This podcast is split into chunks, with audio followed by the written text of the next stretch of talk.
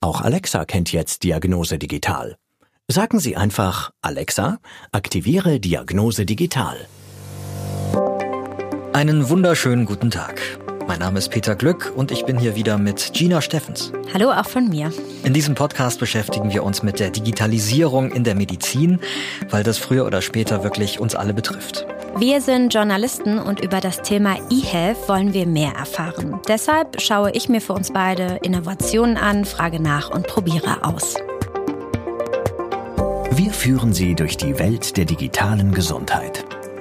Ein Podcast von gesundheithören.de und der Apothekenumschau. Kennen Sie den Pepper jetzt schon? Ich habe schon mal gesehen. Der war schon mal da, ja. Oder zweimal schon. Schon öfter? Ja, gell? Ja. Und was haben Sie da mit dem gemacht? Oder wie finden Sie den? Ja, wir haben so. Ja, es ist ein Spiel. Ne? Gern. Ja. ne? Es ist ein Spiel. Und man ist überhaupt neugierig, dass so was überhaupt jemand ausdenkt und das, und das bewerkstelligen kann und dass die Leute da sowas gibt. Ne? Gina, also nach dem ganzen Corona-Lockdown konntest du jetzt endlich mal wieder wirklich losfahren für uns, äh, unterwegs sein, dir Sachen wirklich angucken, ganz plastisch. Und wir haben dich da gerade gehört mit zwei älteren Damen und so einer Computerstimme. Ja, diese Computerstimme gehört zu Pepper, einem humanoiden Roboter, also einem menschenähnlichen Roboter. Den habe ich kennengelernt in der Caritas Tagespflege in Erlenbach am Main, das ist in Nordbayern. Roboter. Das ist heute unser Thema hier bei Diagnose Digital. Und schon mal vorweg, wir schauen uns heute alle möglichen Einsatzgebiete von Robotik in der Medizin und im Gesundheitswesen an. Aber wir fangen jetzt mal an mit diesem Pepper. Der ist also in der Pflege im Einsatz. Genau, ich bin ihm begegnet, diesem kleinen weißen Männchen. Willkommen zum Bilderquiz. Wähle einfach eine oder mehrere Kategorien aus. Ja, Pepper ist äh, 1,20 groß, ein weißes Männchen mit ganz großen Augen, Kulleraugen. Und die Ohren sind Lautsprecher und richtigen Händen und Armen. Und seine Füße sind Rollen. Und auf der Brust hat er ein Tablet. So, und da können wir mal ein bisschen, bisschen rumdrücken. Bitte melde dich bei DESA an, indem du so. auf das DESA-Logo klickst. Ich habe mir ja Pepper gemeinsam mit der Geschäftsführerin der Tagespflege angeschaut. Pepper, wie alt bist du? Ich bin vier Jahre alt. So ein kleines Kind. Sie können mal. Ja, ich, ich drücke jetzt mal. Also er hat auf seinem ähm, Huch. Was er noch kann, er kann ja. High Five. Pepper ist wirklich einem Kind nachempfunden. Also er kichert auch, was manchmal schon so ein bisschen irre klingt. Aber seine Stimme ist kindlich. Er hat so menschliche Hände, mit denen er High Five geben kann. Der kann so ein bisschen rumtanzen, Tiere nachmachen. Das ist so ein witziges kleines Persönchen eigentlich. Das, ja, du, ähm, du hast mir eben auch, auch Bilder gezeigt. Der hat ja wirklich wie schon, also diese, diese ganz großen Augen. Ja, der ist, äh, hat auch was Niedliches, hat genau. Voll was Niedliches, ja. Und äh, in der Tagespflege wird er eigentlich als Unterhalter oder so ein bisschen vielleicht auch als eine kleine Attraktion eingesetzt, mhm. wie ja eine der Damen, die vor Pepper saß, mir auch erzählt hat. Und da bin ich dann her und habe es zeigen lassen. Und jetzt sagte sie, äh, wir gehen zum Spielen. Ne? Ja, also so war das. Und jetzt so Ihr erster Eindruck, wie finden Sie den? Ich finde es lustig. Das ist so eine Abwechslung, ne? dass man einfach, ne? was man vergessen hat, wie der auffrischt. No? Aber finden Sie den so, der hat ja auch ein bisschen was Menschliches eigentlich, ne? Ja. Naja, nee, für mich nicht. Sehr gut. Die Hände oder? Ja, schon, schon, aber nee, also. Ist die Hose? Menschlich finde ich es nicht bezahlt. Gut gemacht. Gratulation. Du hast alle Fragen richtig Und könnten Sie sich vorstellen, dass Sie zum Beispiel so einen auch zu Hause haben? Nee, in meinem Alter nimmer. Nee, wenn ich jetzt mal Enkelkinder und so, wenn, ne, da wären, ja, da wäre es lustig. Und die Abwechslung durch Pepper, die kommt, weil er Witze erzählt, Märchen, er kann Lieder singen, tanzen, Quizze mit den Leuten spielen, wie wir am Anfang gehört haben, oder einfache Gespräche führen. Erstmal, wie geht's Ihnen denn so? Also er kann sich erkundigen. Seit fast drei Jahren lebt Pepper in Erlenbach und in der Caritas Tagespflege hat man in der Zeit gemerkt, dass er vor allem für Demenzerkrankte einen Anreiz schafft, also sich geistig zu betätigen und kognitive Fähigkeiten aufrechtzuerhalten. Das ist eine Motivation, auch weil der halt irgendwie so süß und niedlich und was Besonderes ist, auch Dinge zu üben und man hält sich dann quasi spielerisch fit mit dem. Ja, so könnte man es sagen. Außerdem schafft er auch so eine Art Struktur. Also er steht immer in der gleichen Ecke, da sind so Stühle drumherum. Er ist immer ansprechbar, sofern er geladen ist über Nacht am Strom. Mhm. Und ja, eigentlich auch immer verfügbar. Also er ist so eine feste Instanz mittlerweile in der Tagespflege. Und abgesehen davon, dass der also so ein besonderer Spielpartner ist, hilft der auch dem Pflegepersonal dort irgendwie ansonsten weiter? Also übernimmt der Arbeiten und entlastet die beim, keine Ahnung, Essen austeilen zum Beispiel oder irgend sowas? Also eher nein. Aus meinen Gesprächen heraus mit den Mitarbeiterinnen würde ich sagen, er hilft kaum. Die Erfahrungen mit Pepper sind sehr positiv, aber wenn man ihn nutzt, wenn man mit ihm spielt, muss mhm. schon jemand vom Personal dabei sein, wie wir es eben auch gehört haben, um bei der Navigation oder am Tippen am Tablet zu helfen. Er verschafft also dem Pflegepersonal keine Zeit. Aber er kann schon helfen. Zum Beispiel hat er gelernt, eine andere Sprache zu sprechen. Er bekommt regelmäßig Updates und funktioniert über künstliche Intelligenz. Deshalb kann er seit kurzem auch Türkisch verstehen. Und so hilft er den Mitarbeiterinnen, ähm, mit Gästen zu kommunizieren, die vielleicht nicht so gut Deutsch sprechen. Jetzt muss man das ja aber auch dahingehend einordnen, dass dieser Pepper, der ist jetzt eher ein Roboter, der auch nicht wirklich speziell ursprünglich für die Pflege entwickelt wurde und da speziell jetzt eingesetzt wird, sondern der ist mehr sowas wie ein Allrounder, ne, wenn ich das jetzt auch richtig mhm. mitbekommen mhm. habe, mit, mit Schwerpunkt sogar eben auf Unterhaltung, irgendwie, dass der halt Spiele spielt oder ähnliches und den könnte man auch könnte ich mir vorstellen, zum Beispiel wie so eine Art sprechenden Wegweiser einsetzen, an, an Flughäfen auch oder am Bahnhof, aber ähm, dass so eine Art von Roboter halt auch im medizinischen Bereich unterstützen kann, das ist eben möglich und das hat man, das fand ich ganz interessant, auch während der Corona-Pandemie zum Beispiel besonders deutlich gemerkt.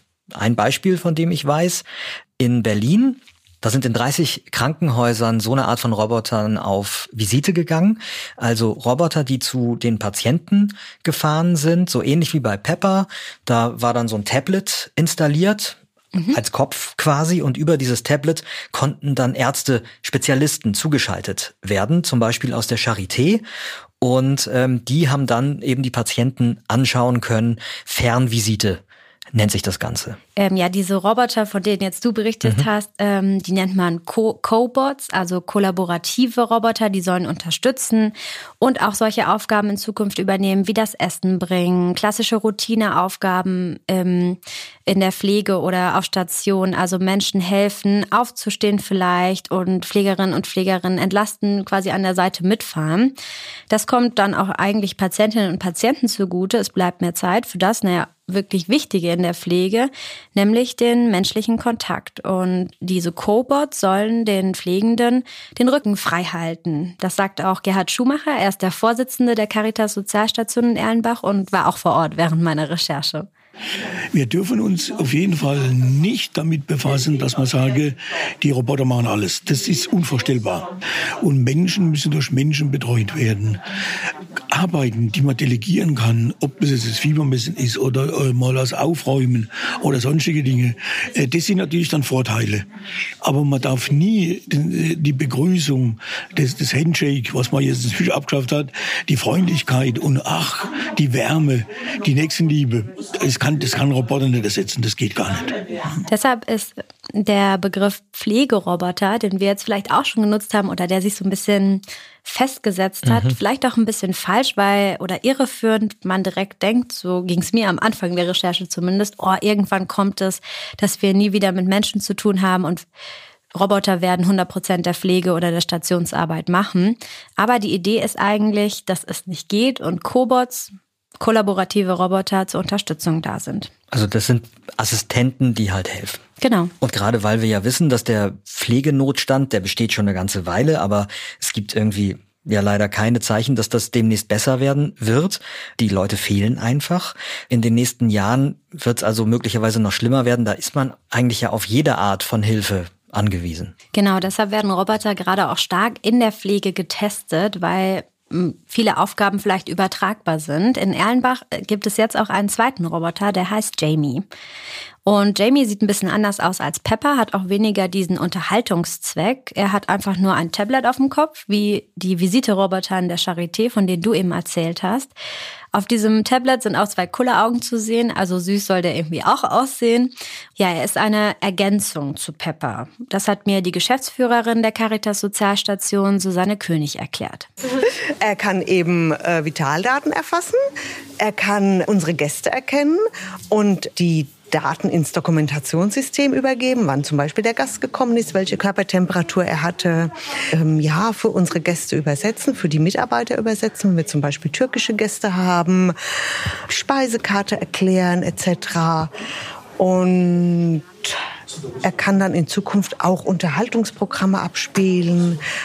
Ja, also dieser Jamie nimmt eine Menge Arbeit ab den äh, Pflegekräften und es ist ja auch tatsächlich so, dass gerade dieser ganze Papierkram, das Dokumentieren vom Gesundheitszustand der Patienten, das ist das, was auch immer sehr viel Zeit frisst. Ne? Ja, Jamie soll dann solche Vitaldaten dokumentieren, zum Beispiel auch in Zusammenarbeit mit einer Uhr, mit einem Wearable, das die Herzfrequenz oder den Sauerstoffgehalt im Blut misst und es wird dann direkt an Jamie übertragen. Also er kann ähm, ja alles in sich sammeln irgendwie. Und das Fiebermessen, Temperaturmessen ähm, kann er auch. Genau, das ist ja jetzt gerade auch in Corona-Zeiten nochmal besonders wichtig geworden.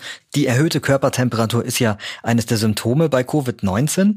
Aber auch jenseits von Corona, ältere Menschen sind sowieso oft heftiger betroffen von dem, was wir so einfache Erkältung nennen, was wir in ein paar Tagen irgendwie ausgestanden haben. Das kann da sich nochmal ganz anders auswirken. Und dann ist es ja gut, dass man die Gefahr durch Fieber zum Beispiel früh feststellen kann. Was ich Ihnen jetzt zeige, ist das Temperaturmessen. Das hat er schon von der Entfernung aus gemacht. ist alles im grünen Bereich. Ach, also ich stehe ja jetzt hier einen Meter entfernt. Ich habe ja. ihn jetzt eigentlich auch noch gar nicht so richtig angeguckt und der Aber konnte jetzt schon. Ja. Ach, jetzt sehe ich mich. Ich sehe mich jetzt in dem Bildschirm, genau, dass er ein, er macht so ein genau Infrarotbild. ja. Ich sehe jetzt mich, die rote Gestalt mit blauem Hintergrund. Jetzt macht er ein grünes Gesicht. Das heißt, alles okay. Alles im grünen Bereich. Aber wie ja. ist denn jetzt meine, also hat er jetzt gemessen, dass meine Körpertemperatur Die war oben gestanden, 36,2. Okay, das habe ich Ja, ja, genau. 36,2, okay. Ja. Ah ja. Okay, also das ist ja schon fast ein bisschen, okay, überraschend. Nee, das ist ja gut, die Hautoberfläche. Ne? Man misst ja jetzt nicht an diesen Stellen, an denen wir normalerweise mit dem Fieberthermometer misst, sondern die im Gesicht. Das ist natürlich wirklich auch ein Vorteil, weil die Roboter ja so auch das Personal in Krankenhäusern und in Pflegeeinrichtungen schützen. Ähm, weil gerade die Menschen, die in Kliniken und Pflegeheimen arbeiten, die sind ja jetzt aktuell auch besonders gefährdet, Covid-19 zu bekommen. Ähm, und wenn also eben die Roboter das Fiebermessen übernehmen, Logischerweise sinkt dann auch das Ansteckungsrisiko. Wir haben jetzt über den Einsatz von Robotern in der Pflege und bei der Visite im Krankenhaus gesprochen, aber es gibt ja auch bereits Roboter, die Ärztinnen und Ärzten wirklich zur Hand gehen, im OP zum Beispiel. Ja, wir sprechen hier von Robotern ohne niedliche Glubschaugen. Robotik im OP wird eingesetzt vor allem von Orthopäden zum Beispiel, bei Knie-OPs oder in der Chirurgie. Dabei ähm, steht der Roboter jetzt nicht direkt neben einem, sondern man steuert ihn aus der Ferne. Ja, Sie können bis 16 Meter entfernt vom Patienten sitzen. Ich sitze immer meistens so drei, vier Meter weg an einer Konsole. Das ist wie so eine Spielekonsole. Da gucken Sie rein. Sie haben zwei Controller. Das sind, äh, das sind jeweils so Schlaufen. Das ist das Instrument, mit dem Sie operieren. Und Sie üben alle Bewegungen aus, wie Sie sonst auch äh, die Bewegung ausüben. Wenn Sie ein Blatt Papier auseinanderschneiden wollen mit einer Schere, dann denken Sie ja eigentlich auch nicht nach, wie Sie jetzt die Schere benutzen müssen, damit Sie das Blatt durchtrennen können. Und das ist bei diesem System genau das Gleiche. Also Sie müssen nicht nachdenken, wie muss ich jetzt schneiden oder wie muss ich jetzt greifen oder wie muss ich veröden, sondern Sie tun es einfach. Und das ganze System überträgt es auf diesen Roboter. Das ist in der Tat ein, ja, eine Säule, an der hängen, wenn Sie so wollen, vier Arme und diese Arme werden separat gesteuert. Die müssen nur in einem gewissen Abstand in den Körper eingebracht werden, damit sie eben den Bewegungsfreiraum haben. Das ist klar. Aber das funktioniert sehr gut. Das war Professor Klaus-Peter Jünemann, Urologe in Kiel am Universitätsklinikum Schleswig-Holstein, operiert schon einige Jahre mit Robotern. So wie er das beschreibt, ist das Bild vom Chirurgen oder der Chirurgin, die sich so über den Körper beugt, wie ein wirklich altes. Ein OP-Roboter kann man sich nicht wie Pepper vorstellen. Der hat kein Gesicht oder sowas, sondern einfach vier Arme. Einer, der ist quasi das Auge in den Körper und macht ein 3D-Bild, was man mit dem menschlichen Auge so nie sehen könnte. Und an drei Armen sind Instrumente wie Schere oder Nadel. Bei der minimalinvasiven Chirurgie macht das ja, besonders Sehen mhm. einzusetzen. Da versucht man nur kleine Schnitte zu machen. Problem nur, je kleiner der Schnitt ist, desto schwieriger ist es für Ärztinnen und Ärzte, ihre Operationsinstrumente so in den Patienten, in den Körper zu bekommen. Da kommt dann der Roboter ins Spiel. Seine Hände, sag ich mal, sind viel wendiger und feiner als die menschliche Hand. Er sticht äh, vier schmale Hülsen, sagen wir, in den Bauch, ähm, durch die dann so Mini-Instrumente operieren und von der Konsole aus gesteuert werden. Also quasi so kleine Tunnelchen, ja, über die man dann in den Körper mhm. eindringen kann. Und das auch aus mehreren Metern Entfernung, hat er gerade gesagt. Ne? Vor acht Jahren hat das Universitätsklinikum mit Robotern angefangen, und zwar mit dem Robotersystem Da Vinci. Das ist recht bekannt und auch etabliert. In Deutschland nutzen es etwa 100 Kliniken. Die Entwicklung dieses, ja, assistierenden Robotersystems, sage ich mal, begann, glaube ich, schon in den 80er Jahren in Kalifornien. Eigentlich war die Idee, so hat es mir Professor Jünemann erzählt, ähm, einen Roboter zu entwickeln, der das Herz operieren kann. Nur gerade das war relativ schwierig, weil der Roboter sich dann mit dem Herzschlag hätte bewegen müssen. Jetzt wird das Da Vinci-Programm eigentlich für alle anderen Organe eingesetzt. Das ist ja interessant, weil das ja in der Medizinforschung immer wieder auch vorkommt, dass man eigentlich etwas erfindet für einen bestimmten Zweck oder auf der Suche ist nach irgendeiner neuen Technik oder einem Medikament für einen bestimmten Zweck und dafür, wofür man es eigentlich gedacht hat, funktioniert es dann nicht, aber dann für andere Dinge. Okay, also beim Herz ist es offensichtlich schwierig, aber Ansonsten wird das jetzt breit eingesetzt. Ne? Besonders häufig äh, wird ein OP-Roboter für Operationen an der Prostata eingesetzt. 60 Prozent aller Prostatakrebs-OPs werden in Deutschland schon robotisch gemacht. Und gut kann man Roboter auch bei Knieoperationen einsetzen. Das hatte ich vorhin schon mal gesagt. Der Vorteil daran ist einfach, dass man mit diesen kleinen Mikroinstrumenten viel feiner arbeiten kann. Und diese ja, Instrumente sind auch nur ein bis zwei Zentimeter lang, was den Operateuren dann im Körper viel mehr Bewegungsfreiheit auch gibt. Und durch die Präzision, mit der sie arbeiten und weil sie Dinge sehen können, die andere, die sie offen chirurgisch gar nicht sehen können, haben sie auch weniger Komplikationen, was Narbenbildungen angeht. Das gibt es gar nicht mehr mit der Roboterchirurgie. Und sie können eben Dinge tun, die sie beim offenen Operieren nicht machen können. Ich kann zum Beispiel hinter die Blase gucken wenn ich das machen wollte beim offenen Operieren, dann müsste ich meinen Kopf in den Körper des Patienten stecken. Das geht ja nicht. Jetzt ist ja auch ganz spannend, dass du gerade mit diesem Klinikum in Kiel äh, dich in Verbindung gesetzt hattest, weil die da als erstes in Deutschland auch einen Kinderroboter haben. Ne? Genau, also es ist ein Roboter, ähm, der noch kleinere und feinere Instrumente hat, also so etwa wie der Da Vinci in klein. Mit dem kann man dann auch Kinder ab 10 Kilogramm operieren. Ein großer Vorteil ist, dass man durch den Roboter auch kleinere Wunden verursacht und damit auch kleinere Narben. Gerade bei Kindern wachsen Narben nämlich mit und sind dann nach Jahren größer. Insgesamt sind bei der Roboterchirurgie die Wunden viel kleiner und während der Operation braucht man auch weniger Blutkonserven. Professor Jünemann ist ja offensichtlich äh, sehr überzeugt von Robotern als Hilfe in der Chirurgie. Er sagt, Roboter seien gar nicht mehr aufzuhalten, gerade weil, das beobachtet er an seinen Patienten, weniger Komplikationen auftreten. Das hat zur Folge, sagt er, dass Patientinnen und Patienten weniger Schmerzen haben, schneller wieder fit sind und schneller auch wieder nach Hause dürfen. Für Ärztinnen und Ärzte an der Konsole ist diese Form des Operierens eigentlich auch gar nicht so schlecht. Denn normalerweise hängen die ja eigentlich über Stunden über dem Patienten. Das belastet sehr den Rücken und so können sie einfach in der Ferne gerade vor einer Konsole sitzen. Das klingt jetzt alles eigentlich rundherum positiv, also sowohl aus Patientinnensicht als auch für Ärzte ist es irgendwie angenehmer so zu arbeiten, hast du jetzt gesagt. Aber ein Aspekt ist natürlich so, solche Roboter, die kosten wahnsinnig viel Geld. Wer bezahlt denn das? Definitiv, vielleicht weil sie auch noch nicht so verbreitet sind. Professor Jünemann hat mir erzählt, war da relativ engagiert in den letzten 10, 15 Jahren, dass er sehr viele Förderanträge gestellt hat, um eben ähm, Operationssysteme zu bekommen. Bei den OP-Robotern geht es in die Millionenbeträge und dazu kommen dann noch laufende Kosten wie diese Mini-Operationsinstrumente, die kann man nicht tausendmal verwenden, sondern nur eine gewisse Anzahl. Sprich, man braucht eigentlich eine hohe Auslastung in einem Klinikum, dass sich der Roboter lohnt. Deshalb müssen auch ja viele Fächer in einem Klinikum zusammenarbeiten, um dieses Gerät ähm, zu nutzen oder ins Boot geholt werden, um den in allen Fächern einzusetzen. Okay, Millionenbeträge sagst du, das ist eine Hausnummer. Die anderen Roboter, mit denen wir uns vorhin beschäftigt haben, diese Cobots, also sowas wie dieser Pepper, die äh, kosten ja vermutlich deutlich weniger. Wo sich da so die Preise? Etwa so im niedrigen fünfstelligen Bereich. Aber trotzdem ist das natürlich viel Geld für eine Tagespflege oder für ein Seniorenheim. Der Pepper in Erlenbach wurde auch durch Fördermittel des Bayerischen Gesundheitsministeriums finanziert und wird auch wissenschaftlich begleitet von verschiedenen Bachelor- und Masterarbeiten von verschiedenen Universitäten um dann eben zu erkennen, ja, sind Pepper und Jamie wirklich die Zukunft in der Pflege.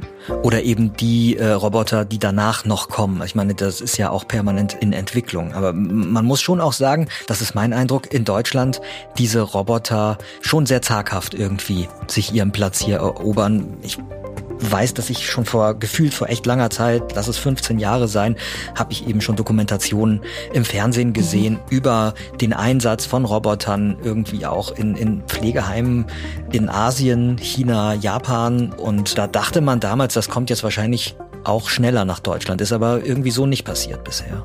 Ich bin Gina Steffens. Und ich bin Peter Glück. Und wenn Ihnen unser Podcast gefallen hat, dann lassen Sie das sehr gerne andere Leute wissen. Sie können uns bewerten, zum Beispiel bei Apple Podcasts. Und da freuen wir uns auch drüber, wenn Sie das tun. Und weitere Infos zum Thema eHealth finden Sie jederzeit auf digitalratgeber.de. Und gedruckt bekommen Sie eben den Digitalratgeber auch in Ihrer Apotheke vor Ort. Diagnose Digital. Ein Podcast von gesundheithören.de und der Apothekenumschau.